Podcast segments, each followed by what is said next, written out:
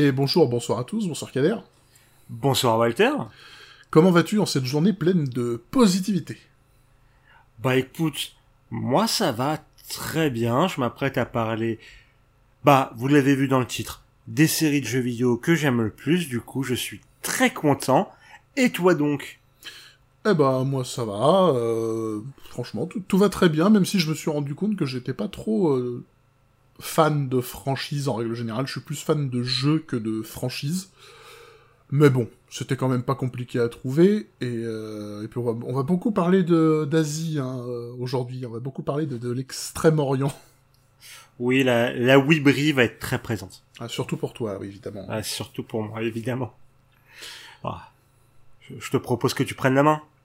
Avec plaisir, bah, je vais commencer par un truc de Wib, comme quoi euh, on y est, puisque depuis 2001 jusqu'à de nos jours, Capcom est responsable d'une franchise que j'aime beaucoup, qui est la saga des Phoenix Wright. Alors, on devrait d'ailleurs être euh, plus cohérent et dire la saga des Ace Attorney, plus que Phoenix Wright, qui sont des visual novels, un mélange de visual novel slash point and click, plus point and click d'ailleurs pour être honnête. C'est des point and click qui mélangent des phases de tribunal, puisqu'on interprète un avocat de la défense, qui doit défendre un accusé, quasiment systématiquement accusé à tort évidemment, et, euh, pour ça, bah malgré le fait que toutes les preuves sont contre nous et ce genre de choses, l'avocat de la défense, en l'occurrence Phoenix Wright, dans, dans beaucoup de ces jeux-là et surtout dans les premiers, eh bien il trouvera toujours le moyen de retourner la situation au dernier moment pour montrer que son client n'a rien fait de mal et que c'est le principal accusateur, le vrai méchant. Alors, en soi, les jeux sont simples, mais ils sont simples et efficaces. C'est-à-dire que il y a beaucoup de jeux qui veulent te faire, euh, qui prétendent te faire réfléchir, et qui soit se plantent complètement, en mode tu réfléchis pas du tout, parce que c'est trop facile, soit qui te, euh, comment dire, qui, qui te font faussement croire que t'es, qui, non, je pas comment formuler ça. Mais en gros, c'est les jeux qui prétendent être intelligents et qui sont en mode ouais, t'aurais pu trouver tout seul, alors qu'en fait c'est juste pas possible parce que non, c'est pas assez bien écrit. Bah, dans Phoenix Wright et Saturni, l'identité du coupable, elle est évidente à chaque affaire. C'est c'est très très rare les fois où l'identité du coupable est pas est pas perceptible après seulement quelques minutes. Mais il y a vraiment tous les éléments pour te faire comprendre que quelque chose ne va pas, pour te pour t'amener dans la bonne direction. C'est juste que c'est vraiment compliqué de trouver le moyen de prouver tout tout seul. Et plus on avance dans la saga, plus les procès ont tendance à être longs, pour ne pas dire un peu trop longs aujourd'hui, très honnêtement. Euh, et plus les procès sont compliqués à retourner. Euh, mais c'est une saga qui vraiment est intéressante. Euh, les passages au tribunal à chaque fois, c'est hyper jouissif quand t'arrives enfin à faire fermer son claque-merde au procureur, quel que soit le procureur en face. C'est un grand moment de plaisir, il y a d'excellentes musiques qui appuient tout ça. Le personnage de Phoenix Wright, en tout cas, il est... Maintenant, c'est un personnage qui est considéré comme étant plutôt emblématique. Alors qu'en soi, cette saga, elle a... Elle a pas connu un si grand succès que ça, comparé à d'autres.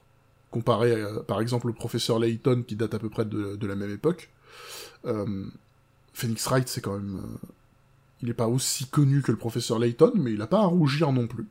La plupart des personnages qui ont été rajoutés au fil du temps sont assez bons côté avocat de la défense. Les protagonistes sont bons.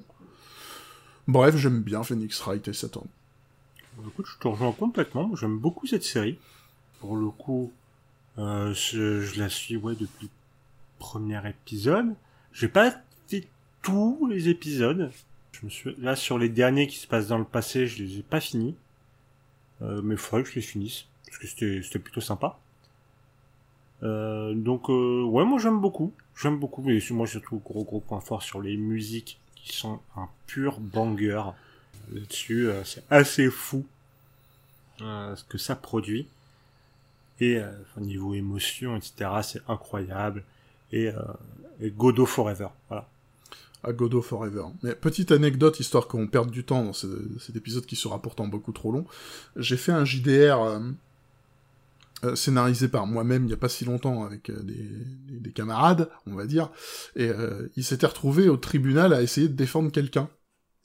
Et je m'étais fait mon kiff, j'avais préparé la musique Pursuit Corner de Phoenix Wright au moment où ils allaient vraiment mettre l'adversaire dos au mur. Et quand j'ai lancé la musique, il y a eu un blanc, ils ont dit c'est quoi ça? Tristesse. Là dans ma tête, il y a eu le point, point, point, point. Infini tristesse. Infini tristesse. Ton numéro 5 euh, mon numéro 5, au Japon. Bien entendu, je vais vous parler du coup de la série Yakuza, que l'on doit maintenant appeler plutôt Like a Dragon, mais euh, je vais souvent dire Yakuza parce que bon, moi je l'ai connu quand ça s'appelait Yakuza. Donc euh, série qui a démarré à l'époque de la PS2, et j'étais là, j'y fus. J'ai joué à Yakuza 1 à l'époque de sa sortie chez nous, sachez-le.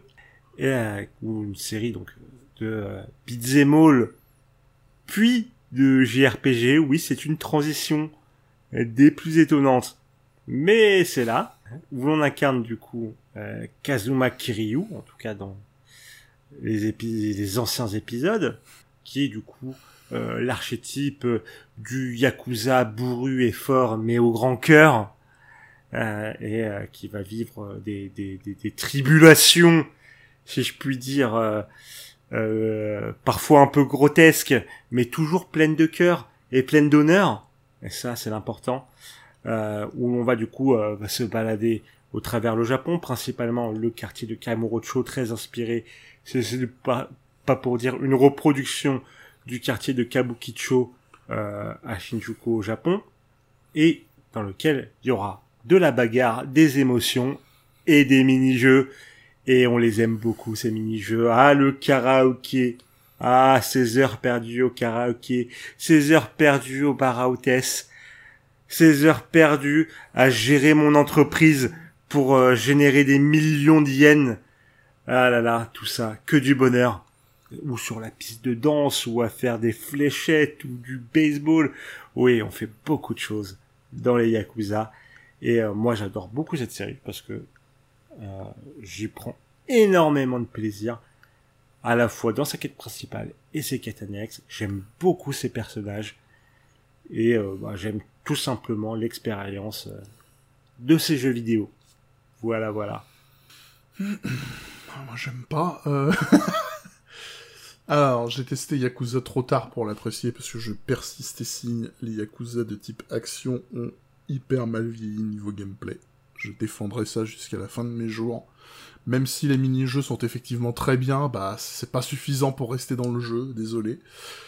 Euh, Yakuza Like a Dragon, qui est le JRPG, j'aimais bien le début, mais je trouvais qu'il y avait des soucis un petit peu d'équilibrage, et surtout de gros problèmes de rythme. Le jeu, je l'ai trouvé très rapidement incroyablement chiant.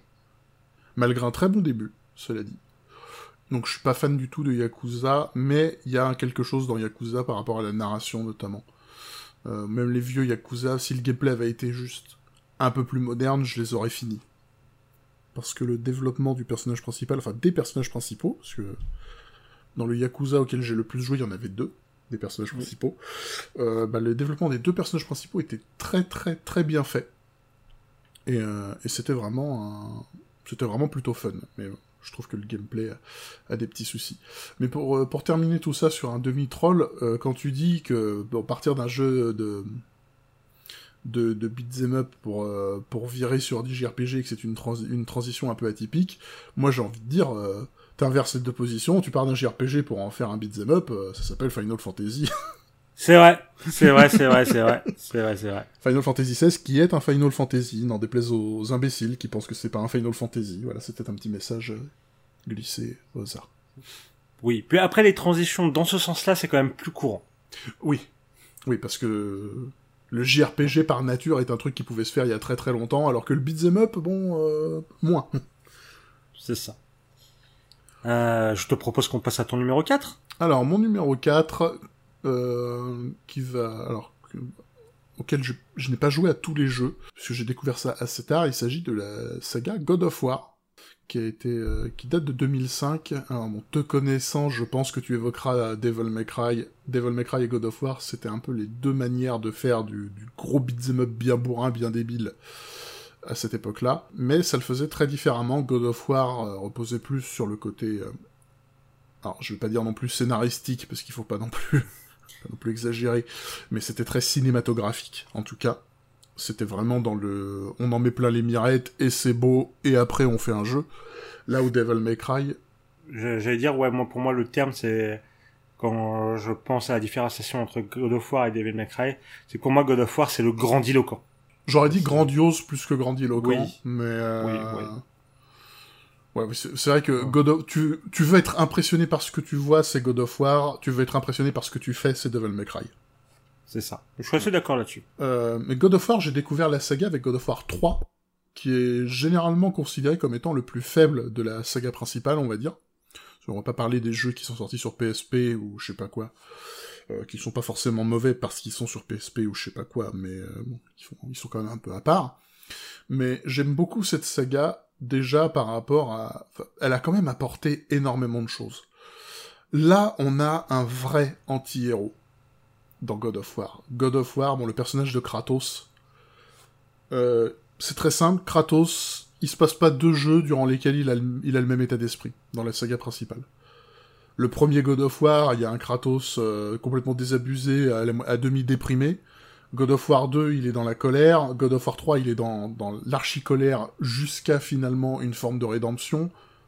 Le, le God of War de 2018, là, on a le Kratos père qui essaye vraiment d'apprendre à se calmer pour bien gérer son fils. Et God of War Ragnarok, bon là, on est dans le, dans le père qui, qui craint d'être un peu paumé. Le personnage de Kratos, c'est un personnage qui se résume un peu plus qu'un simple, qu'un simple tatoué couvert de cendres qui fait ça, va un peu plus loin. Mais c'était surtout un vrai personnage. C'était l'une des vraies premières fois où on avait l'impression de jouer une saloperie quand tu jouais au très très vieux jeu God of War. Dans le tout premier jeu, le premier truc que tu fais, c'est laisser tomber un mec euh, dans le... Enfin, tu, tu laisses mourir un mec, alors que tu pourrais ne pas le faire tomber, ça serait pareil. C'est juste que ce qui t'intéresse, c'est la clé qu'il a autour du cou. Tu vois Kratos qui prend le personnage, qui le soulève au-dessus du vide, qui prend la clé, et qui dit juste au personnage, tout ce, que je voulais, c'était la clé, et il le lâche. Il aurait pu le poser par terre, mais non, il le lâche. Tu, joues une saloperie. Donc c'était quelque chose de nouveau. Euh, l'échelle du level design, l'échelle des ennemis, dans God of War 3, t'as un niveau, c'est un géant. Tu, te bats contre Chronos, c'est un combat qui est magnifique et qui, qui m'a beaucoup marqué. Où t'es- tu fais littéralement la taille d'un demi-ongle de Chronos. Et euh, tout ça, ça marche extrêmement bien. C'est très fluide. C'est un des jeux où t'as l'une des plus grandes impressions de puissance. Franchement, trouver un jeu où tu te sens plus puissant qu'avec Kratos dans God of War, c'est très compliqué. Alors, tu pourrais avoir éventuellement cette sensation dans Devil May Cry quand tu fais un combo parfait contre un super boss, mais euh, ça c'est vraiment pas à la portée de tout le monde. Puis euh, en plus de ça, God of War, c'est une saga qui a peut-être connu ses limites avec God of War 3. Comme j'ai découvert la licence avec celui-là, j'ai beaucoup aimé et je me suis pas posé de questions. Mais euh, c'est une licence qui a été confrontée au fait d'avoir atteint une limite et qui a réussi à faire quelque chose que beaucoup de sagas aimeraient bien faire, c'est qu'ils ont magnifiquement négocié la reconversion, ils ont pris un virage mais avec une extrême justesse. Le God of War de 2018 est une très grande réussite et euh, il se permettait même d'avoir une, introduction extraordinaire avec un- un combat de boss en début de jeu qui est incroyable. Pour moi, le début de God of War Ragnarok fait un peu mieux, mais c'est comparable, et je pense qu'on va être d'accord, Kader, que le meilleur début de jeu ever, bah on l'a vu il y a pas longtemps, c'est FF16. Euh... Bah, c'est c'est dans les contenders, mais je ne me prononcerai pas euh, pour pas jinxer le jeu. Voilà. Voilà. Bon. Alors, euh, en tout cas, God of War, c'est une- saga qui reste excellente aujourd'hui. C'est une saga où on a envie de voir la suite, encore et encore et encore. Et euh, même passer du panthéon grec au panthéon nordique, ça a été magnifiquement fait. On peut ne pas aimer, on peut lui trouver des défauts, mais on peut pas reprocher à cette saga de manquer de soins et, et d'attention de la part de Santa Monica Studio qui gère magnifiquement bien sa licence. Bien, en effet, en effet. Alors moi j'ai une relation plus compliquée avec euh, God of War. Moi à la base, bon bah moi j'ai été éduqué au, au Devil May Cry. Hein, J'ai joué au premier sur PS2 à sa sortie, c'est-à-dire au début de la PS2, donc bien avant la sortie du premier God of War. Donc moi j'étais de cette école-là. Mais j'ai quand même fait le premier God of War, euh, dont j'ai détesté le personnage de Kratos. C'est vrai que c'était un enculé. On va pas, on va pas, voilà, on va pas tourner autour du pot là-dessus. Hein. Et euh, du coup, j'étais pas, j'étais pas fan. Et les combats, j'ai trouvé moins techniques, etc. Bon, c'est normal. Moi, je venais de l'école Devil May Cry. C'est pas la... God of War, ça brille pas par sa technicité. C'est pas grave. Ça brillait, ça, ça brillait par son impression de puissance, ce qui est très bien. Mais moi, j'avais du mal à rentrer dedans. Mais je comprenais tout à fait euh, l'intérêt de la licence, etc. Je... Et je l'avais fini, j'ai fini le 2, j'ai fini le 3. 3 que, bon, j'ai quand même apprécié, parce que je trouvais qu'il allait vraiment au fond de son, sa notion de puissance. Vraiment, comme tu dis, le combat contre Chronos, incroyable. L'intro du jeu qui serait euh, le climax de beaucoup de jeux, hein, clairement. Oh oui. voilà, clairement. Donc euh, ça marchait incroyablement. Et euh, arrive la reconversion de God of War 2018, euh, qu'aujourd'hui j'ai en euh, très haute estime, même si au début, moi j'ai adoré l'intro, et j'en démordrai pas, le jeu a quand même des défauts, qu'on retrouve aussi dans Ragnarok. Principalement, pour moi, le principal défaut de God of War 2018, c'est que t'as fait la première heure du jeu, tu ne vivras jamais mieux du reste du jeu. Ce qui est un peu dommage. C'est pas faux, mais au moins c'est un défaut qu'il n'a pas dans Ragnarok. Dans Ragnarok. C'est un défaut qu'il n'y a pas dans Ragnarok. Dans Ragnarok, il y a d'autres défauts. Mais bon, bref. On n'est pas là Mais pour la- faire le test. la- voilà, mais pas- la fin, la fin de la fin, Ragnarok, la fin de Ragnarok est très réussie. Il n'y a pas de souci. Et globalement, c'est des excellentissimes jeux. Hein, c'est des jeux au panthéon du jeu vidéo. hein. Voilà, faut, faut, faut rester calme. Oui, bien sûr. Mais c'est vrai que moi j'avais eu du mal à rentrer dans le God of War 2018 parce que bah, j'ai fait la première heure, j'ai fait la deuxième, j'ai fait la troisième et j'étais en mode bah en fait maintenant je me fais chier. Euh, parce que euh, bah, le premier, le- la première heure a été très très cool, mais après c'est pas si ouf. Bon, au final j'ai redonné ça sur, sur ce jeu, je l'ai fini et oui c'était très cool, mais je maintiens cette idée que bon c'était la première heure qui valait le coup.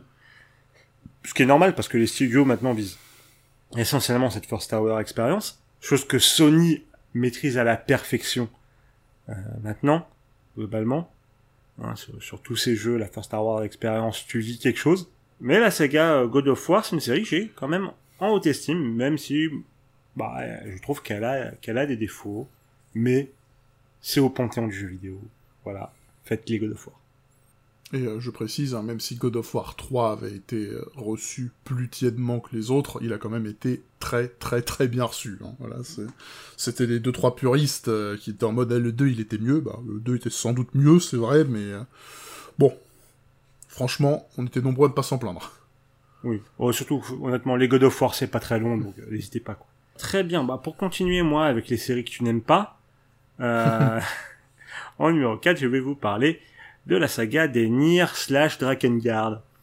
Donc, Ah merde, ouais, c'est vrai que ça existe. eh oui. Donc, série euh, de jeux vidéo euh, produite, enfin réalisée par euh, Square Enix et surtout par Yoko Taro, un réalisateur euh, qui se cache derrière un masque euh, très rigolo de l'un de ses personnages qui s'appelle Emile dans la série des Nier. Et euh, bah, moi j'aime beaucoup cette série. Bon déjà la, la- la genèse par exemple de Nier qui moi me fait beaucoup très beaucoup rire parce que n'en déplaise à Walter, Walter, Nier est devenu une série très aimée du jeu vidéo dans le monde. Mais il faut savoir que la base de Nier, c'est quand même une fin troll à la fin de Drakengard. Donc, c'est toujours, enfin, du premier Drakengard, c'est- quand même, du coup, toujours très très drôle. Et moi, j'aime beaucoup, euh, et Drakengard, déjà parce que, bah, ça raconte des trucs très intéressants. Très intéressants.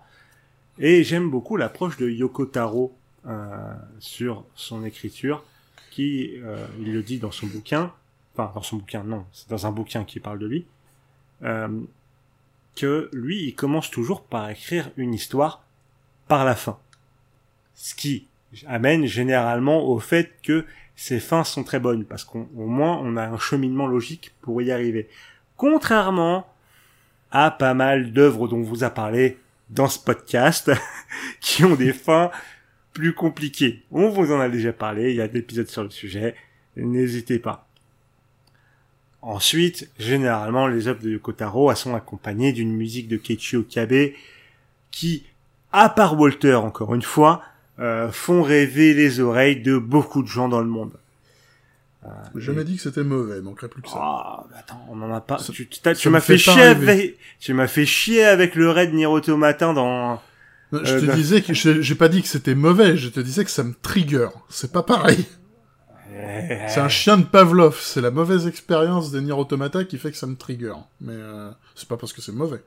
Bon, les, les Nier, les Drakengard, ce qui est génial, c'est euh, les liens, parce que c'est comme de base de monde, de temporalités différentes, etc. Mais il y a quand même un travail très fort, très, très, très, enfin, je veux dire un travail très travaillé. Non, un travail maîtrisé sur les liens entre ces deux franchises. Et pourtant, il n'y a pas beaucoup d'épisodes. Il y a deux épisodes de Nier, trois épisodes de Drakengard, dont un qui n'est pas canon parce que Yoko Taro n'a pas bossé dessus. C'est Square Enix qui avait profité du deal. Euh, mais il y a, y a, quand même un énorme travail de cohérence qui est fait sur la licence. Et ça, c'est des plus appréciables. Mais moi, vraiment, ce que je retiendrai toujours, c'est vraiment que, que ce soit Drakengard 1, Drakengard 3, ni Replicant ou ni Automata, c'est vraiment toujours des jeux qui arrivent à me toucher émotionnellement. Je suis impliqué émotionnellement dans ce qui se passe dans ces jeux. Et c'est pour ça que je les adore. Et que, bah, bon, bah, encore une fois, à part Drakengard 2 qui, entre guillemets, n'existe pas, je suis toujours, enfin, je suis impressionné du travail accompli par Yoko Taro avec le peu de moyens qui lui sont donnés, hein, il faut le savoir. Et euh, j'ai très hâte qu'il revienne vers nous avec une prochaine grosse production. Ouais, ouais. Ouais, ouais, ouais, ouais. Bon, bon on, va, pas se battre, je passe au mon numéro 3. Hein. vas-y, vas-y. Voilà, on va pas se battre. Euh, mon numéro 3, alors, euh, bon, une licence qui euh, va pas très bien depuis sa dernière sortie, mais qui est juste, qui a réussi à s'imposer comme comme un des grands, grands, grands noms du jeu vidéo en portant très peu de temps. Il s'agit de Mass Effect, hmm, qui est sorti en 2007 initialement, développé par BioWare à l'époque où BioWare c'était bien. Et Mass Effect, c'est quatre jeux euh, donc euh, la, trilogie Mass Effect comme on l'appelle, Mass Effect 1, 2 et 3 évidemment, la lutte contre cette menace qu'on appelle les moissonneurs, et il y a le quatrième qui est Mass Effect Andromeda, qui est un beau gâchis, euh, qui avait un potentiel de fou et qui a tout ruiné en sous-traitant certaines parties du jeu qui faisaient qu'il avait l'air moche, en insistant pour faire un open world alors que de toute évidence BioWare ne sait pas faire des open world, ils sont nuls là-dessus. Bref, Mass Effect Andromeda, c'était pas non plus mauvais, faut pas déconner, faut savoir raison garder. Mais par rapport à la trilogie initiale, c'était euh, c'était mauvais.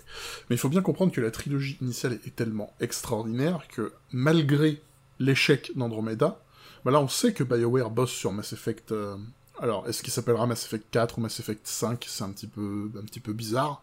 Mais on sait qu'il bosse dessus, et c'est toujours attendu, malgré l'échec d'Andromeda. Alors, Mass Effect, on on interprète le commandant Shepard, euh, que vous pouvez, dont vous pouvez choisir hein, si c'est un homme ou une femme, vous pouvez choisir son passé, etc. Mais c'est le premier humain qui va rejoindre le, le Spectre, qui est un peu les forces spéciales de la, de la Fédération Galactique, en quelque sorte, et qui va être confronté à une menace potentielle qui va arriver, la menace des moissonneurs, donc des, euh, des, des, grandes machines, on va dire, hein, qui moissonnent les êtres vivants à intervalles réguliers. Enfin, je crois tous les 50 000 ans, quelque chose comme ça. Euh, bon, pour des raisons de merde, mais ça, c'est la fin de Mass Effect 3 qui, est, était, qui était pas non plus si mauvaise que ça, mais qui reste effectivement à poil décevante. Pour certains, d'ailleurs, extrêmement décevante. Mais Mass Effect, il y a quand même un avant et après ces jeux-là. Euh, ce sont des jeux qui sont incroyables, une vraie sensation d'interpréter le personnage comme on le veut, une vraie façon de gérer son équipage comme on le veut, on peut vraiment devenir copain avec tout le monde, on peut décider d'être ennemi avec des gens. Le roleplay est magnifiquement réussi. Le plus impressionnant dans Mass Effect, c'est tout son world building qui est extraordinaire, il est colossal, vraiment colossal. Euh, Bon, au final, sinon l'épisode serait trop long, donc je vais pas aller en long, en large et en travers sur tout ce qu'il y a de génial dans Mass Effect. Je pourrais parler des personnages secondaires, notamment dans Mass Effect 2, et surtout le regretté mort d'Insolus, que tout le monde a adoré. Je pourrais parler des moments incroyablement épiques à la fin du premier et du 2, principalement. L'extraordinaire bande-son, euh, la direction artistique qui est très bien réussie. Au final, tout ce qu'il y a à dire, c'est que Mass Effect est sorti en version remasterisée il y a pas longtemps en trilogie. Faites-le, parce que c'est très bon. Si vous aimez les RPG occidentaux, bah il y en a pas beaucoup qui fassent autant l'unanimité que la première trilogie Mass Effect. C'est vrai. Après moi, c'est vrai que je les mets pas vraiment dans la case RPG occidentaux. Mais euh, bon, même si ça en est. Euh, moi, je les mets plus dans les shooters. Mais euh, oui, Mass Effect, même moi, j'ai aimé. Donc allez-y. Foncez. Et je vous invite à vous renseigner sur le développement de Mass Effect Andromeda parce que c'est très très intéressant. C'est pour le coup de la même manière que le documentaire sur le développement de FF14 est incroyablement intéressant et l'échec de Mass Effect Andromeda et dans sa foulée de Anthem par BioWare, c'est très intéressant. Mais oui, la saga Mass Effect, c'est vraiment génial. Euh, j'aime beaucoup. Ça a failli finir dans mon top, mais ça ne l'est pas. Euh, parce que j'ai passé d'excellents moments dedans. Bon, après, moi, Mass Effect, euh, j'ai fait les trois en, une semaine et demie. donc, hmm. ça, ça, a été court mais intense, dirons-nous. Hein, parce que j'ai rattrapé le 1 et le 2 la semaine de la sortie du 3. Mais euh, ouais, c'était c'était cool les études. Hein. Euh... ah, ton stage de fin de troisième année. Hein. Ah non, là c'était euh, mon année de césure au Canada. Euh... Ah oui, encore mieux. oui. Ouh la vache. Oui, oui, oui. Ouh là. ah là, ouais, même pour moi, c'est rude, autant de procrastination. Non, mais c'est simple. Enfin, bon, non, on s'en fout, hein, mais j'avais déjà validé mon année, donc euh, j'étais tranquille. Bref, donc j'ai bien dosé j'ai bien bien dosé très fort. Euh, mais Mass Effect vraiment très très très très très cool. Rien que pour son univers, ça vaut le coup. Et pareillement, j'ai très hâte que BioWare revienne au niveau et nous propose un nouvel un nouveau Mass Effect. Dommage qu'ils aient gâché le setting euh, d'Andromeda parce que je pense qu'il y avait quelque chose de très intéressant à faire. Euh, mais euh, que vu l'accueil des fans, ils n'y reviendront pas, clairement. Ça c'est évident. Voilà. Donc euh, dommage, mais Mass Effect très très cool. Bah, je te propose que j'aille sur ma médaille de bronze. Ton bronze, qu'en est-il? Encore une licence euh, très forte à ton cœur. Hum. Euh, je vais parler, bien entendu, vous le savez, j'en ai déjà parlé plein de fois dans ce podcast, de Pokémon. Oui, j'adore, je suis grand, grand, grand, grand fan de la licence Pokémon, et ce depuis ma plus tendre enfance. C'est une licence que j'ai vraiment dans le cœur, parce que moi j'y ai touché un peu à tous ses aspects, que ce soit du coup son aventure, son histoire, euh, c'est son, son world building parce que certains vous diront il n'y a pas d'histoire dans Pokémon. Il y a un world building très intéressant dans Pokémon. Je me battrai jusqu'à la mort pour le défendre. Non mais tu, tu, tu, tu, tu peux faire les grilles mais il y a un world building très intéressant dans Pokémon. Euh, c'est une série dont j'adore les musiques. Certains vous diront Pokémon c'est le même jeu depuis 20 ans. Ces gens ont tort. Et c'est une série qui évolue et j'aime beaucoup sa manière d'essayer des choses, même si des fois c'est raté. Oui, ça arrive, mais ils essayent des choses. Oui, c'est toujours le même tour par tour. Bon, euh, on veut pas tous faire le grand saut comme Final Fantasy et je ne leur reproche pas du tout. Ensuite, moi j'ai touché du coup à son aspect stratégique, j'ai fait des combats en ligne, j'ai fait des tournois en ligne, j'ai fait du shiny hunting, j'ai fait j'ai fait plein de petits gameplay émergents autour de Pokémon, j'ai fait du Nuzlocke, j'ai touché à tous les aspects de Pokémon. Parce que c'est une licence sur laquelle je passe, sur laquelle je passe énormément de temps parce qu'il y a énormément de choses à faire. Et je l'adore parce que il y a des gens qui vont gueuler, mais au final, les gens ils vont faire oh c'est moche, oh ça évolue pas, etc. Mais moi à chaque fois, à chaque fois que j'achète un jeu Pokémon, je suis là en mode bah je passe un super moment, il y a des super nouveautés, j'ai des super choses à faire et je vais encore y passer 300 ou 400 heures et je vais kiffer ma race. Donc fermez vos gueules et allez passer une bonne journée. J'adore Pokémon, et ce, pour plein de raisons que j'ai citées. Moi, je citerai Mister MV, qui, à peu près un mois, là, pendant les conférences, a vu l'extrait de gameplay du jeu en 3D hyper fluide et franchement pas moche, qui se passe dans l'univers de Pokémon, et qui est un, jeu un peu bizarre, où il y a des espèces de Pokémon avec des flingues, là, et où il a dit « Oh, Pokémon avec du budget, ça ressemblerait à ça, alors qu'elle a fait sa fête se faire fister depuis 20 ans. » Voilà, magnifique résumé de ma vision de, de, de Pokémon. Ouais, bon, j'ai envie de dire, ce sera pas le premier clone de Pokémon que je verrai flopper. Après, voilà. Je t'invite à du coup à passer à ta médaille d'argent. Ma médaille d'argent, tu dois bien t'en douter qu'elle serait là, qu'il serait là quelque part. Il s'agit de la série des Batman Arkham, évidemment, qui commence, qui a commencé en 2009, développé par Rocksteady. Alors, j'ai pas noté quand c'est terminé avec Arkham Knight, ça doit être aux alentours de 2015. Euh, dans ces eaux-là, ouais. Euh, donc, euh, les jeux Batman Arkham, il y a quatre jeux, trois qui sont faits par Rocksteady et qui sont très bons.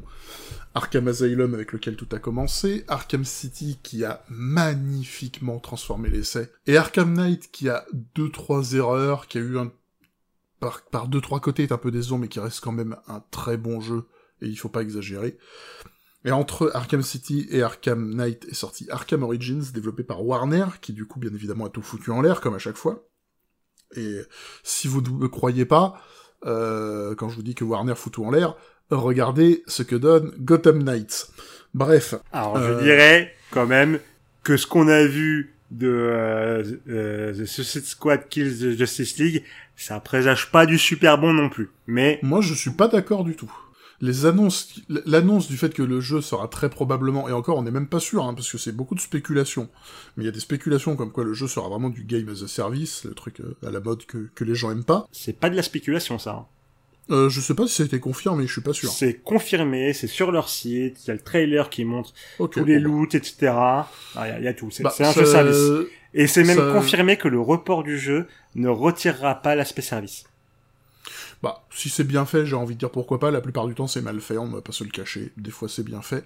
Moi ce que j'ai vu du gameplay, bah ça m'a juste rappelé euh, l'époque d'Arkham City et d'Arkham Knight, au moment où c'était bien, les différentes cutscenes sont bien, l'idée derrière le scénario me semble bonne, Enfin bon, comparé à Gotham Knight où tu vois une eau qui bouge pas, des caps qui bougent pas et les personnages qui jouent qui bougent comme des culs, euh, bon, on est quand même pas, euh, enfin, on est quand même pas au même niveau d'inquiétude. Donc franchement, Suicide Squad Kills the Justice League, moi j'attends de voir ce que les gens en diront quand il sortira.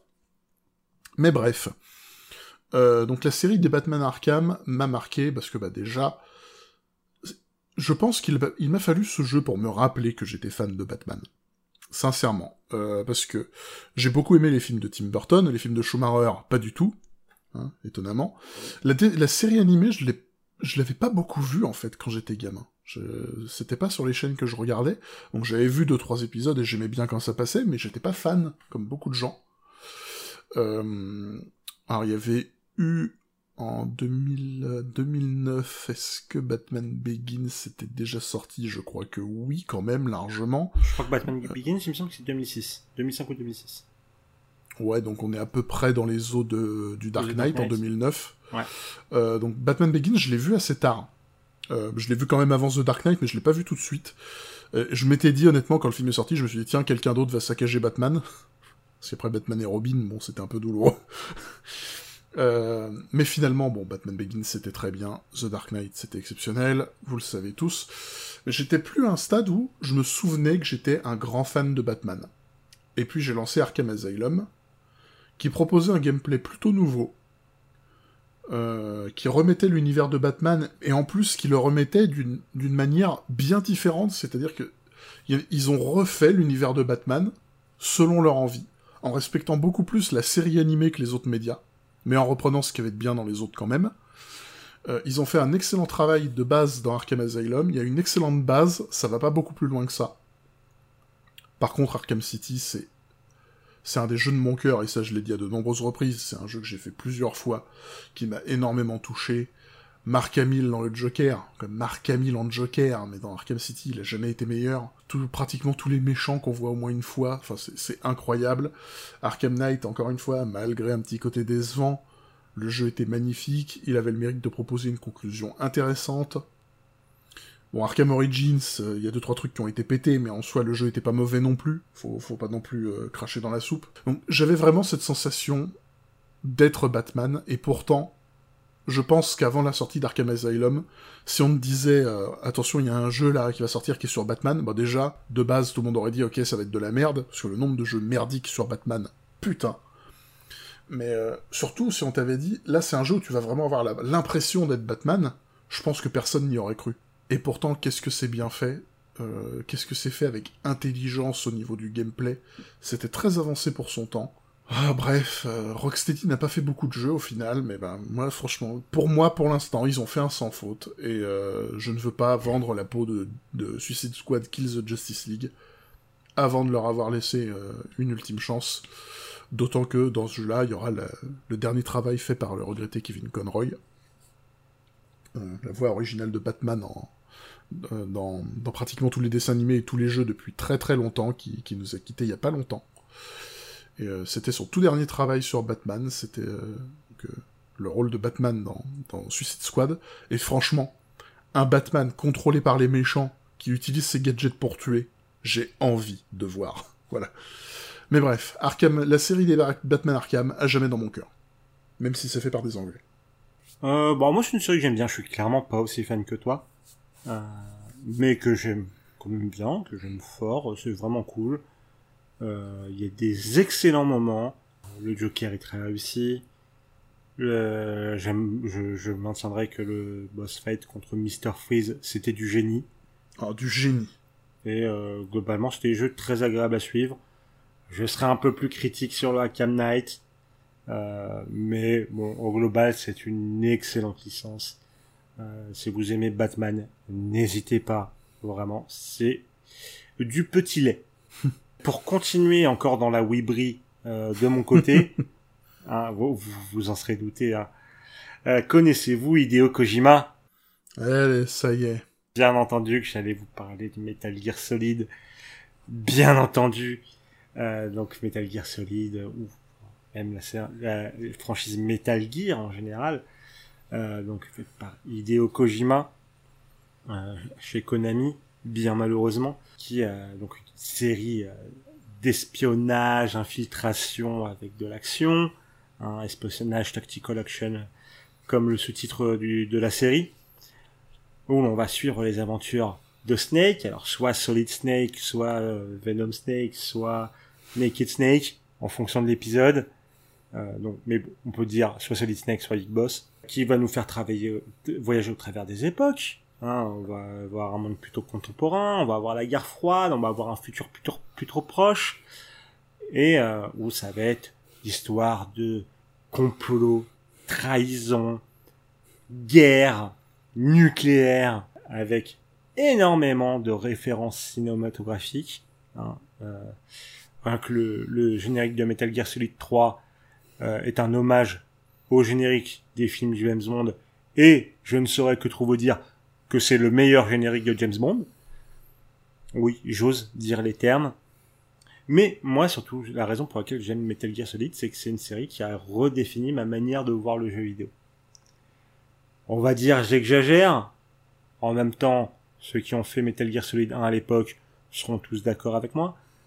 Il y a des choses dans Metal Gear Solid qui était une avancée pour l'époque et que ça soit la manière de casser le quatrième mur, de la fois la, manière de lier gameplay et narration, euh, que ça soit dans la juste la manière de raconter l'histoire, très cinématographique.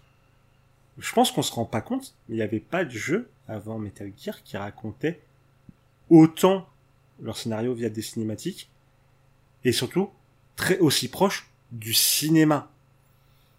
Et il y a beaucoup de témoignages de développeurs de jeux vidéo d'aujourd'hui qui disent j'ai imaginé mon jeu parce que à l'époque j'ai joué à Metal Gear Solid parce que j'ai joué à Metal Gear Solid 2. Ça a influencé grandement énormément de créateurs de jeux vidéo et aussi de joueurs. Et moi, c'est cette relation-là que j'ai avec Metal Gear Solid, c'est que ça a redéfini pour moi comment je voyais le jeu vidéo. Assez jeune, mais clairement, jusque-là où je voyais le jeu vidéo comme euh, tu sautes, tu fais pampan et c'est réglé, c'est à partir de Metal Gear Solid que je me suis dit, ok merde, on peut faire des trucs comme ça. Au-delà en plus du fait que l'histoire soit passionnante des Metal Gear, alors certes, Walter va vous rappeler qu'il y a des petits trucs un peu nanars, et c'est vrai, il y a des petits trucs un peu nanars dans Metal Gear, parce que bah ça faisait marrer Kojima, et ça nous faisait marrer aussi. Et ça, c'est très bien. On prend. Moi, ça me fait plaisir. Qui n'aime pas les petits moments nanars Mais même au-delà de ça, il y a aussi le fait que Kojima, il a, enfin, c'est un mec qui a, au niveau des sujets, a fait beaucoup d'anticipation réussie. toute l'intrigue de Metal Gear Solid 2, c'est sur des, problématiques que l'on a aujourd'hui, sur tout ce qui est fake news, gestion de l'information. Comment on traite ça? Comment les gouvernements essayent au mieux de contrôler l'information avec laquelle on a accès? C'est vraiment super intéressant. Et moi, c'est pour toutes ces raisons que j'adore les Metal Gear Solid. Et aussi, bon, parce que j'adore aussi les personnages au passage, hein, mais ça c'est cadeau, c'est Gucci, ça me fait plaisir. Voilà. Bon, bah, j'y ai pas joué, ça m'intéresse pas du tout. Ensuite, euh, faut pas être de mauvaise foi non plus. Oui, ça fait partie de ces jeux qui ont influencé tout le monde. Oui, c'est l'un des premiers, si ce n'est le premier jeu à avoir, à avoir proposé une expérience ultra cinématographique. Même si le personnage principal euh, dans Metal Gear Solid, c'est un abruti qui, se passe, qui passe son temps à répéter en posant une question la dernière chose qu'on lui a dite. Euh... Enfin... C'est au deuxième sous-sol. Au deuxième sous-sol Ah oui, euh, mais ça c'est dans Metal Gear Solid 1. Oui, je, oui, je, parle du premier. Je parle du premier. Bon, non, parce que le personnage de Solid Snake, on le respecte quand même un minimum. Enfin, même si euh, ça vient de Kurt Russell dans New York 1997 de John Carpenter. Hein. Et c'est une, euh, c'est une influence complètement assumée. Elle est complètement assumée, bien entendu. Il manquerait plus que ça. D'ailleurs, euh, Snake Plissken est un meilleur personnage que Solid Snake, ça c'est dit. Euh... Oui, d'ailleurs, le, le, le, nom de code de Snake dans Metal Gear Solid 2, c'est Plisken. Très bien. Euh, mais bref, j'ai pas joué parce que c'est pas déjà c'est pas mon genre de jeu. C'est-à-dire que bon, il y avait eu quand même ce petit moment, il y a eu une petite guéguerre vite fait.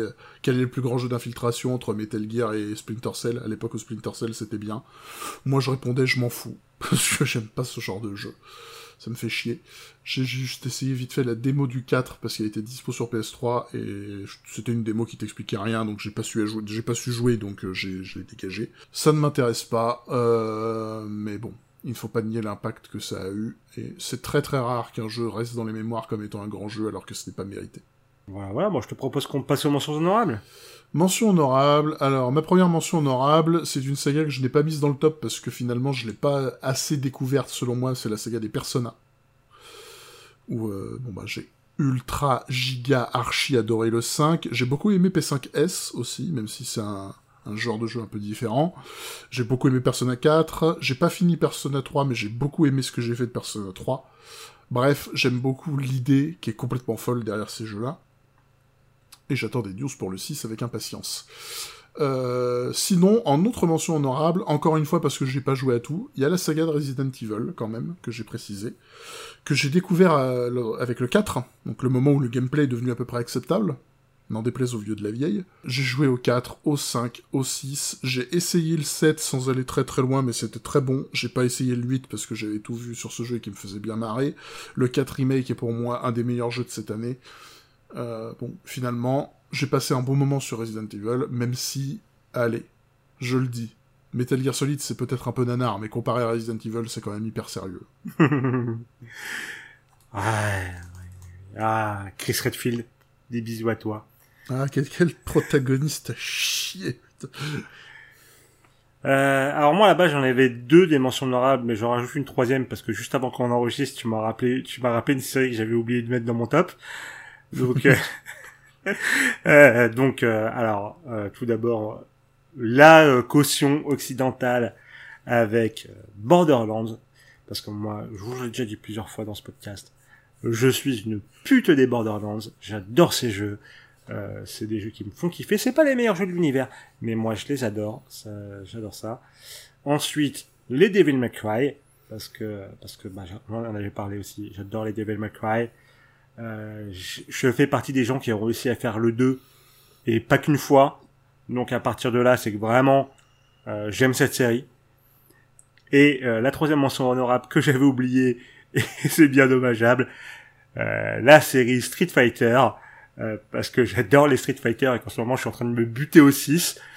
Et je sais pas comment j'ai réussi à l'oublier, mais ça me fait plaisir. Toutes mes félicitations. vraiment. Donc euh, voilà, voilà. Alors, bah, mon numéro 1, on va pas parler de... On va parler d'un autre truc euh, qui... qui va te faire un peu plaisir aussi, d'une certaine manière. Alors, c'est pas une saga pour laquelle t'as des reproches à faire, mais c'est un genre de jeu que tu n'aimes plus du tout. En numéro 1, j'ai mis la saga Metroid. Tout bêtement, même si j'ai découvert qu'au final, euh, après ces premiers jeux emblématiques, alors Metroid, c'est... Euh, alors c'est quand même marrant, parce que dans mon top, c'est que des trucs qui datent d'après les, années 2000, sauf le numéro 1, Metroid, ça date de 86. Ouf, c'est plus vieux que moi.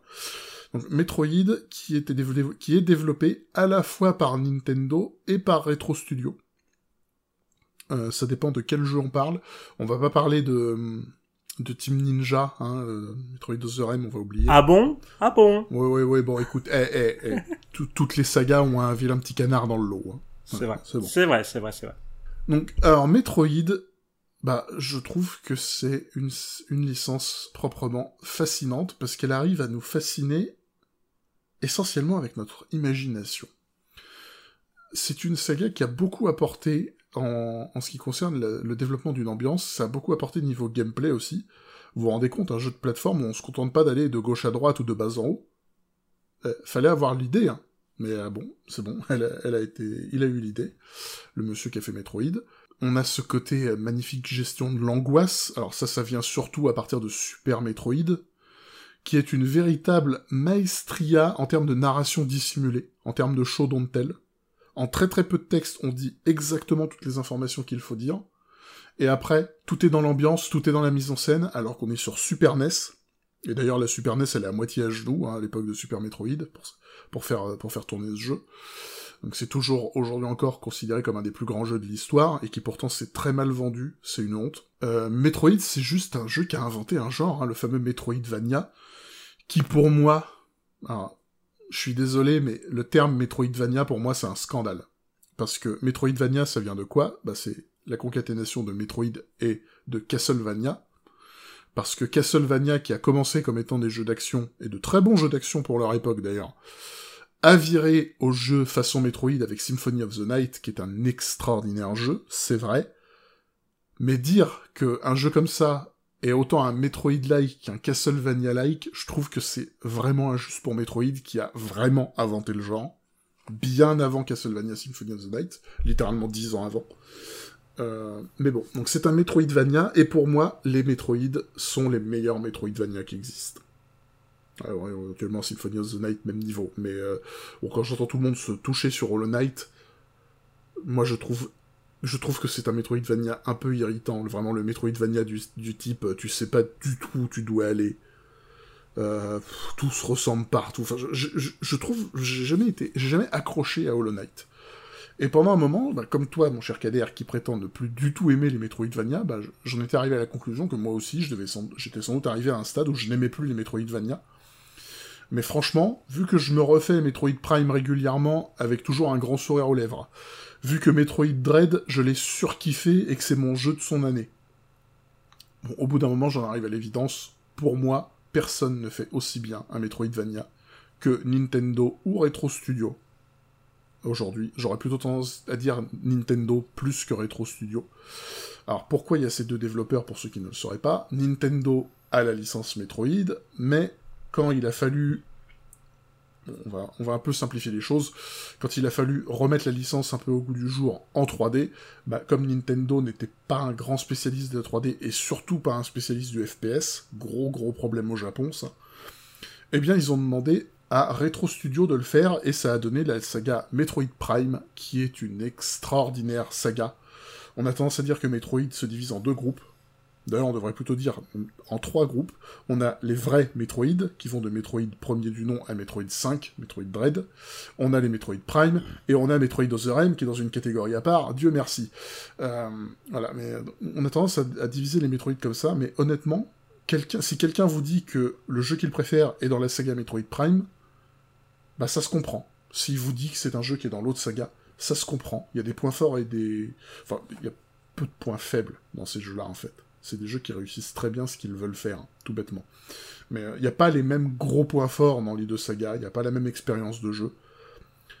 quand même, je suis obligé de mentionner Retro Studio parce que faire de Metroid un jeu 3D en FPS sur console, qui se joue toujours incroyablement bien aujourd'hui, euh, Metroid Prime Remastered, si vous voulez, si vous hésitez à l'acheter, moi je vous le dis, achetez-le. C'est un remaster d'extraordinaire qualité tous les remasters devraient être faits comme ça. Et, ça se joue encore bien alors que le gameplay, lui, n'a pas bougé. Le jeu, il a genre... Euh, je sais pas, quelque chose genre 15 ans. C'est énorme. Et pourtant, le gameplay est toujours bon. C'est toujours un banger. C'est incroyable. Donc, Metroid, ça fait partie de ces jeux qui, à partir du moment où on atteint un certain stade, parce que le Metroid sur NES, il faut quand même... Euh... Ouf, faut aimer le rétro gaming, on va dire. Euh, mais à partir de Super Metroid, allez, ou au pire Metroid Fusion, c'est des jeux qui vieillissent pas, qui se jouent incroyablement bien, et qu'il faut essayer. D'autant que cette licence a toujours été adorée, mais n'a que très rarement connu le succès commercial. Elle l'a connu avec Metroid Prime, elle l'a connu avec Metroid Dread, mais sinon, il y a eu beaucoup, beaucoup, beaucoup de déceptions. C'est uniquement l'amour de la licence de la, part de Nintendo qui fait que cette licence existe encore, et euh, elle le mérite. Ouais, parce que RIP F0. Bref. F0, c'est Nintendo ne sait pas quoi faire, du coup ils le font pas. Bon, je pense qu'ils cherchent pas trop quand même. voilà, ils cherchent pas trop. Bah, alors comme tu disais, moi je suis, je, je, je, je suis plus trop, euh, je suis plus trop Metroidvania. Euh, mais moi, je, je sais que c'est vraiment le Metroidvania le problème parce que je, me suis rendu compte que maintenant faire du pack tracking, ça me fait chier. Donc forcément, c'est un peu incompatible avec le Metroidvania c'est la raison pour laquelle je t'encourage à faire Metroid Dread, c'est que dans Metroid Dread, si tu t'en fous vraiment des ressources que tu trouves au fil du chemin, tu n'as pas de backtracking parce que le level design est exceptionnel. Et je te jure que en dehors de trois pauvres couloirs à un ou deux moments, tu n'as pas de backtracking dans Metroid Dread. Écoute, si un jour j'y ai accès gratuitement, pourquoi pas? Euh, J'essaierai. Mais euh, j'ai quand même un passif avec la Sega Metroid. Euh, j'ai fait Super Metroid. J'ai fait Metroid Fusion. J'ai fait Metroid Prime 1. J'ai jamais fait le 2 et le 3. Ah, le 2 il est bon. Euh, très certainement, mais euh, je peux pas oui, spécialement. c'est pas ton genre de jeu, faut pas continuer, bien évidemment. Voilà, mais j'ai quand même voilà euh, du passif et je reconnais tout à fait que la saga Metroid est une saga incroyable, une saga importante du jeu vidéo, parce que comme je disais que Metal Gear Solid a inspiré et a eu un impact, c'est aussi le cas de Metroid, surtout de Super Metroid, euh, qui, a, qui a inspiré énormément de développeurs, surtout au Japon à son époque, mais qui a, continue encore à avoir de l'impact encore aujourd'hui. Euh, et euh, c'est une série à laquelle vous devez donner sa chance, parce que c'est vraiment une saga emblématique de Nintendo, du Japon et du jeu vidéo en général. Et pourtant, on est à médaille d'or. Bon, j'ai une petite idée de quoi tu vas parler, mais vas-y. Bon, si vous avez écouté plus de trois épisodes de ce podcast, vous vous doutez très très bien de mon médaille d'or, de mon numéro 1, et sans surprise, c'est la saga Final Fantasy. Euh, que j'adore de tout mon corps, euh, de tout, bah, j'ai tout mon cœur, mais de mon corps aussi. Elle procure des choses à mon corps, des émotions. Euh, donc euh, la série. Donc moi que j'ai démarré avec euh, Final Fantasy VIII, qui est certainement un des épisodes que j'aime le moins de la série. Donc c'était un premier mauvais contact. Même si à l'époque en fait je l'appréciais, c'est plus tard que j'ai commencé à en comprendre euh, ses problèmes. Mais euh, suite à ça, j'ai découvert FF7, FF9, puis FF6, puis FF4, puis FF5, puis j'ai fait le 1, le 2, le 3, le 10. J'ai testé le 11, j'ai fait le 12. J'ai joué à Dissidia, j'ai joué à Crisis Core, Theatrism, Type 0, 13, 13-2. Malheureusement, 13-3. j'ai passé un nombre incalculable d'heures. Bon, si, il suffit que je tape slash plate sur euh, mon chat pour le savoir. Sur FF14, FF15, j'ai fait, enfin, j'ai fait moult spin-off, j'ai fait, j'ai fait presque tous les épisodes plusieurs fois. Euh, j'ai joué à toute la saga numérotée de Final Fantasy. Et c'est une série que j'adore. Pourtant, pourtant, peu de séries peuvent se targuer d'être aussi différents d'épisode en épisode. Je veux dire, on passe de, de médiéval fantastique où on doit sauver des cristaux pour sauver le royaume à du cyberpunk terroriste euh, euh, complètement euh, dans un monde désolé, en passant par euh, du fantastique moderne, euh, avec euh, des, des, collégiens, bon j'exagère, des lycéens, bon j'exagère, des universitaires qui, qui, qui sont envoyés en mission militaire, en passant par un prince qui fait un road trip, euh, et aussi en allant euh, dans encore du médiéval fantastique, mais en mode chibi mignon pour nous raconter des histoires de génocide. c'est très large, Final Fantasy, c'est très large. Même un passage J-pop avec 10-2, attention. un passage J-pop avec 10-2, en effet. Euh, j'ai tout vécu, j'ai tout vécu, j'ai tout vécu. Et c'est une série que j'adore. Certains épisodes me plaisent plus que d'autres, bien entendu. Mais c'est cette optique de changement que moi j'adore dans Final Fantasy. Un changement qui, qui, qui, arrive quand même toujours à maintenir certains éléments importants propres à la saga. C'est vrai que bon, si t'arrives et que tu me dis que dans mon FF il y a pas un petit seed là, je vais être chafouin.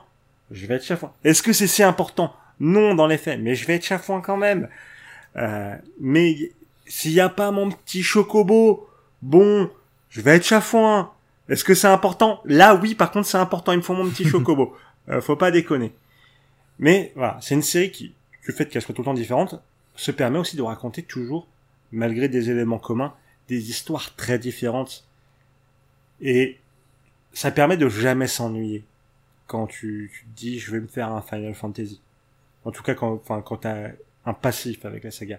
Parce que tu seras toujours surpris. Et ça va raconter des histoires pleines d'émotions.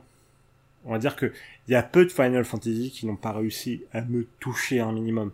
À me faire dire, au moins, ah ok, ça c'était intéressant. Dire, même 10-2, même 10-2, je, je, je, viendrai le défendre. Sur le fait, bon, déjà qu'il a un système de combat incroyable, mais que une fois passé la, la première moitié du scénario, qui oui est extrêmement chiante et cringe à fuck, quand t'arrives dans la deuxième partie du scénario, il y a des propos intéressants. Bon.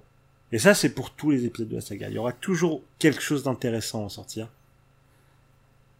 Et ouais, bon, c'est pour ça que par exemple, quand il y a des gens qui arrivent et qui me disent que Final Fantasy XVI, ça c'est pas, ça sera pas un vrai Final Fantasy, je leur ris au nez. Parce que c'est juste des gens qui n'ont jamais compris ce qu'était un Final Fantasy un Final Fantasy, la constante, c'est le changement. Et c'est ça qui me fait kiffer. Et c'est ça qui me donne l'esprit Final Fantasy. Je vais avoir mon petit Chocobo, je vais avoir mon petit Cid, je vais avoir mon petit Mog qui dit Coupeau. Et c'est bon, on y va. Tu vas me raconter une histoire intéressante. Et c'est ça pour laquelle, la raison pour laquelle tu es un Final Fantasy.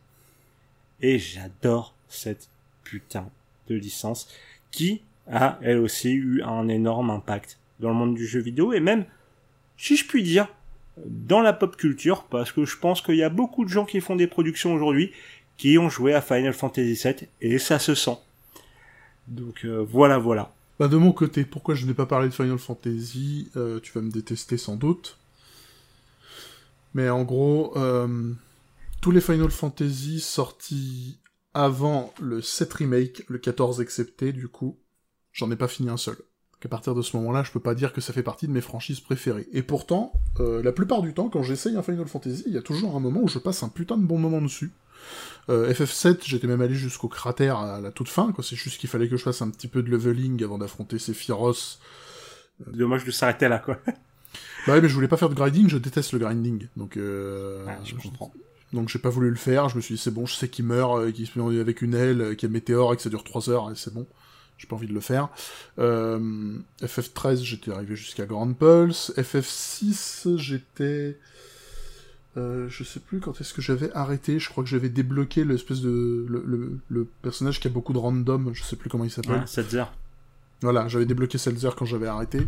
Euh, FF2 et 1, j'avais... Bon, ils ont, ils ont un peu vieilli quand même, on va pas se leurrer, oui, mais... oui, oui. Ils ont, j'étais allé assez loin. Il euh, y a des Final Fantasy que j'ai quand même envie d'essayer, bah, notamment le 4. Euh, depuis qu'on m'a parlé, depuis qu'on m'a dit qu'il y avait des génocides dans le 4, j'ai envie d'y jouer. Me demandez pas pourquoi. Euh... euh voilà, donc il y, a des trucs. J'aime bien cette licence. Je suis extrêmement respectueux de ce qu'elle a apporté, même dans les moments où elle s'est peut-être un peu plantée. Mais le gros avantage de cette licence, c'est que tu détestes un Final Fantasy, c'est pas grave, tous les autres sont différents, tu peux toujours les essayer. Et euh, ça, c'est un truc qu'on avait discuté qui fait que, qui souligne particulièrement ce, ce, selon nous, hein, ce qui caractérise vraiment la bêtise de ceux qui disent que FF16 n'est pas un vrai Final Fantasy, c'est qu'on est tous les deux convaincus que si Final Fantasy Tactics s'était appelé Final Fantasy VIII, tout le monde l'aurait accepté. Ça, on en est tous les deux convaincus. Et, euh, pourtant, bon, euh, niveau gameplay, ça n'a rien à voir avec les autres Final, mais ça serait passé. Donc, ça, c'est un autre truc, euh, même si le, mode de jeu, le type de jeu ne vous plaît pas dans Final Fantasy, il y a tellement de spin-off qui sont incontestablement des jeux Final Fantasy et qui proposent juste une expérience différente, que vous, vous trouvez forcément un jeu estampillé Final Fantasy qui va vous faire kiffer. Vous aimez les tactical, il y a Final Fantasy Tactics, ça va, il a fait son petit, il a sa petite réputation, Final Oui. Fantasy Tactics dans son genre. Oui. Euh, vous aimez les- le vieux tour par tour, bah vous avez les vieux FF. Vous aimez des trucs euh, qui mélangent un petit peu le, le, le temps réel et le tour par tour. Bon bah là il y a du, il y a toute la saga FF13, éventuellement FF15. Euh, si vous voulez encore un peu plus nerveux, il y a FF7 remake. Euh, si vous voulez vraiment laisser tomber la moindre trace du tour par tour, bah il y a le 16 sorti récemment. Euh, voilà, on en parlera euh, après, après de FF16. On en parlera un peu plus tard. Oui. Euh, ouais, forcément, quoi qu'il arrive, on en parlera. Euh, Enfin, il y a forcément le il y a forcément le jeu de Final Fantasy que vous aimez. Il y a même des jeux de rythme Final Fantasy. Excellent au demeurant. Et étrangement, quand il joue, tu sais que c'est du Final Fantasy. ça, ça, ça a une vibe Final Fantasy. T'as un truc dans Final Fantasy que tu trouves nulle part ailleurs. Et euh, c'est juste extraordinaire quoi. Enfin, franchement. euh, bah, à part Dragon Quest, personne ne s'est approché de, la réputation de Final Fantasy. Et Dragon Quest, ça a plus marché que Final Fantasy pendant un long moment au Japon, mais uniquement au Japon.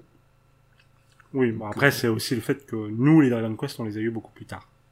Mais Oui, aussi. Mais euh, même quand Dragon Quest est arrivé avec sa réputation, ça, ça s'est jamais approché du succès euh, de la popularité d'un Final Fantasy. Chez nous. oui, mais c'est dur de dire les raisons. Que, mais Voilà. Oui. Est-ce que c'est uniquement dû au fait que c'est arrivé plus tard ou pas? Bah, peu importe, il est qu'arrivé le premier. Voilà, chais. enfin, euh, toujours est-il que Dragon Quest, pour moi, alors je sais pas si t'es d'accord, mais pour moi c'est quand même sur le déclin. Là, où Final Fantasy, euh, Ouh, oula, oula, oula. je bah, je dis des termes. Euh, je suis désolé, mais Dragon Quest, on n'en entend plus. Enfin, entre, Ah. fa- entre, entre une annonce de Final Fantasy ou une annonce de Dragon Quest, t'en as un des deux qui fait mouiller tout le monde et pas l'autre. Alors je pense que juste que tu as une perception euh, non complète de la chose. Déjà, les Dragon Quest, c'est des sorties beaucoup plus éparses. Euh, dans le sens où euh, Dragon Quest 11, il est sorti il y a peut-être 5 ou 6 ans, quelque chose comme ça. Dragon Quest 12, on sait juste qu'il est en développement, mais pour l'instant, on n'en sait pas plus, pas de date, pas d'image, rien. Mais Dragon Quest 11, ça a été un jeu acclamé par la critique, qui s'est vendu par palette, et qui a... Alors, je, euh, oui, mais enfin, je, je dis pas que ça se vend plus et que tout le monde s'en fout. Il y a quand même des limites. Mais quand Dragon Quest 11 est sorti, oui, ça avait fait parler. Ça fait pas autant parler qu'un Final Fantasy quand il sort. Alors que Hmm. justement, il y a plus de Final Fantasy qui sortent. Mais euh, quand Final Fantasy XV, on en a parlé pendant je sais pas combien de temps, alors que Final Fantasy XV, c'est pas si génial que ça. hein. Même un euphémisme de dire ça. Donc, euh, pour moi, Dragon Quest, euh, il a, il a, enfin, quand je dis qu'il est sur le déclin, le terme est hyper fort, mais il a pas aussi bien surmonté l'épreuve du temps que la saga Final Fantasy, qui elle, je vais pas dire qu'elle a fait que se bonifier parce qu'elle a eu un creux de la vague à son échelle à un petit moment. Ben, moi, je te dirais que je, je pense que c'est ta perception de Final Fantasy XVI qui change ça. Mais avant qu'on voit les premières images de Final Fantasy XVI, tu demandes à qui, quiconque euh, dans le milieu du JRPG laquelle est en déclin entre Final Fantasy et Dragon Quest, tout le monde te répond Final Fantasy. Alors Final Et Fantasy, pourtant, je suis un fanboy, fanboy Final Fan- Final Fantasy, et je serais d'accord avec cette affirmation. Final Fantasy avait eu un déclin justement euh, entre le 10-2 et le enfin 14 excepté, hein, cela va de soi. Enfin, bon, allez, on va être gentil. Entre le 11 non inclus et le et le 15 inclus. Oui, il y a eu une phase de déclin qui est qui d'un point de vue réception critique est assez nette. Mais malgré tout ça, bah, le bruit que faisait FF13 quand il a été annoncé, le bruit que faisait FF15 quand il a été annoncé, comparé au bruit qu'a fait Dragon Quest quand il a été annoncé, Bah, je me souviens pas de Dragon Quest, hein, sincèrement. Et je pense que là, il y a aussi une différence entre est-ce qu'on est en Occident ou au Japon? Oui, mais le Japon, on s'en fout. Pour en l'occurrence, on est en Occident. Bah oui, mais Dragon Quest, le public que ça vise, c'est le Japon. Ouais, bah. Alors vraiment, pour eux, l'Occident, c'est une option. Oui, oui, bien sûr. Mais euh, récemment, il y a de plus en plus de jeux qui ne sont pas du tout faits pour les Occidentaux et qui ont fonctionné justement pour ça. Donc, Oui, mais ils ont On fonctionné, et ils ont fonctionné en Occident. ils Enfin, fonctionnent. Dragon Et Quest 11, euh, comme je dis, c'est vendu par palette. Hein.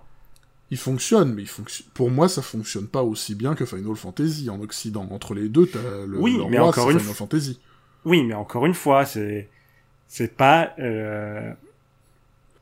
là où, enfin, en fait, faut voir la différence. Final Fantasy, ça vise un public international. C'est vraiment le but, c'est d'être haut à l'international. Dragon Quest, c'est on cartonne nos grands morts au Japon, on offre le jeu euh, à côté aux, autres pays, et si ça marche, tant mieux. Mais on va pas faire un gros effort pour promouvoir le truc. Et pourtant, ça cartonne quand même. Je pense qu'on, si on, alors, je, je, je vais pas être sûr à 100% de ce que je vais avancer. Mais je suis à peu près convaincu que si on va regarder les chiffres de vente de Dragon Quest 11 ou de Persona 5, Dragon Quest 11 est devant. C'est évident, ça. Bien sûr. C'est normal. Euh, oui, moi, je suis à peu près, je, je suis à peu près sûr, mais bon, j'ai pas vérifié mon chiffre, mais C'est une certitude. Persona, c'était, Persona, t'avais tellement de gens qui en avaient même jamais entendu parler avant que le 5 y sorte que Dragon Quest, ça reste quand même un truc hyper connu. Enfin, bref. Oui, on a trop Euh, digressé là, on a trop digressé. Ouais, complètement, complètement. Alors que bon, on est d'accord pour dire que Final Fantasy, bah, bah, c'est quand même une grande licence et que euh, voilà. Donc ce que je voulais dire, c'est qu'au final, bah, pour le coup, Dragon Quest, si t'aimes pas les JRPG, t'approches pas d'un Dragon Quest. Oui, là, par contre, oui, faut pas déconner. Alors que Fin- euh, Final Fantasy, tu peux trouver ton genre dans tous les Final Fantasy qui sont proposés. Euh... ouais, bon, Et, et je tiens à noter que je n'ai pas cité The Legend of Zelda. Parce que je sais que des fois on me, peut m'accuser d'être un fanboy, alors que c'était pas du tout une de mes séries préférées. Non, t'es pas un fanboy de Zelda, non. Je pense que tu te fais avoir avec Breath of the Wild, euh, mais bon, ça c'est un autre débat. Tears of the Kingdom, je ne vais rien dire, je n'y ai pas joué. Et je n'y jouerai pas. Voilà. Bon, je te propose un petit récap. Petit récap, alors de mon côté, en numéro 5, la saga Ace Attorney par Capcom, en numéro 4, God of War, développé par Santa Monica Studio, en numéro 3, Mass Effect, surtout la trilogie, faite par BioWare, en numéro 2, la série des Batman Arkham, faite par Rocksteady, et en numéro 1, la, la licence Metroid, développée en fonction de ce qui vous intéresse par soit Nintendo, soit Retro Studio. De mon côté, en numéro 5, la série des Yakuza, ou Like Wagon, comme on doit les appeler maintenant. En quatrième position, la saga des Nier et des Drakengard, qui sont très liés. En numéro 3, la saga Pokémon. En numéro 2, les Metal Gear et Metal Gear Solid. Et en numéro 1, la série Final Fantasy. Alors, sachez, chers spectateurs, et je suis sûr que ça va vous crever le cœur, mais nous allons bientôt prendre une petite pause estivale, Tout à et on voulait juste, avant, avant de prendre une pause, parler d'un petit sujet un peu léger, un petit peu différent. Oui, bon, où il y aura pas vraiment de bagarre. Ce Sauf si, on comment dé- Sauf si on décide d'être des bâtards. Euh... Ah moi, Mais- ma chaîne préférée, c'est Norman. Oh là là Dérapage Bref, euh, oui, du coup, dans deux semaines, pour finir euh, cette euh, ce mid-season, si je puis me permettre, euh, l'on va parler du coup de nos chaînes YouTube préférées. Et là, ça va être intéressant. Ça va être vraiment intéressant. Bon, il y en a forcément une, je pense, qu'on va avoir en commun, strict minimum. Oui. Ce Oui. serait étonnant quand même. Bon, pour moi, ce sera plus haut, mais euh, voilà. Euh, mais bon, il y y a moyen de. On va voir ce que les autres aiment, ce que l'autre aime bien. Ça va être, euh, ça va être une sorte de thérapie. Exactement. Et puis ça va être dans la bienveillance et la bonne humeur. Et ça, ça fait du bien pour partir en vacances sereinement. Et on ne citera pas la chaîne de Norman. Euh, merci, Ken. oui, oui, oui. Merci Walter. Bisous à vous tous. Désolé pour les digressions sur euh, Final Fantasy, Dragon Quest. Faut- De toute façon, personne n'y joue à Dragon Quest. Oh merde. Euh... Je vais dire ça au japonais. Euh, mais des bisous et à bientôt pour nos chaînes YouTube préférées. Des bisous.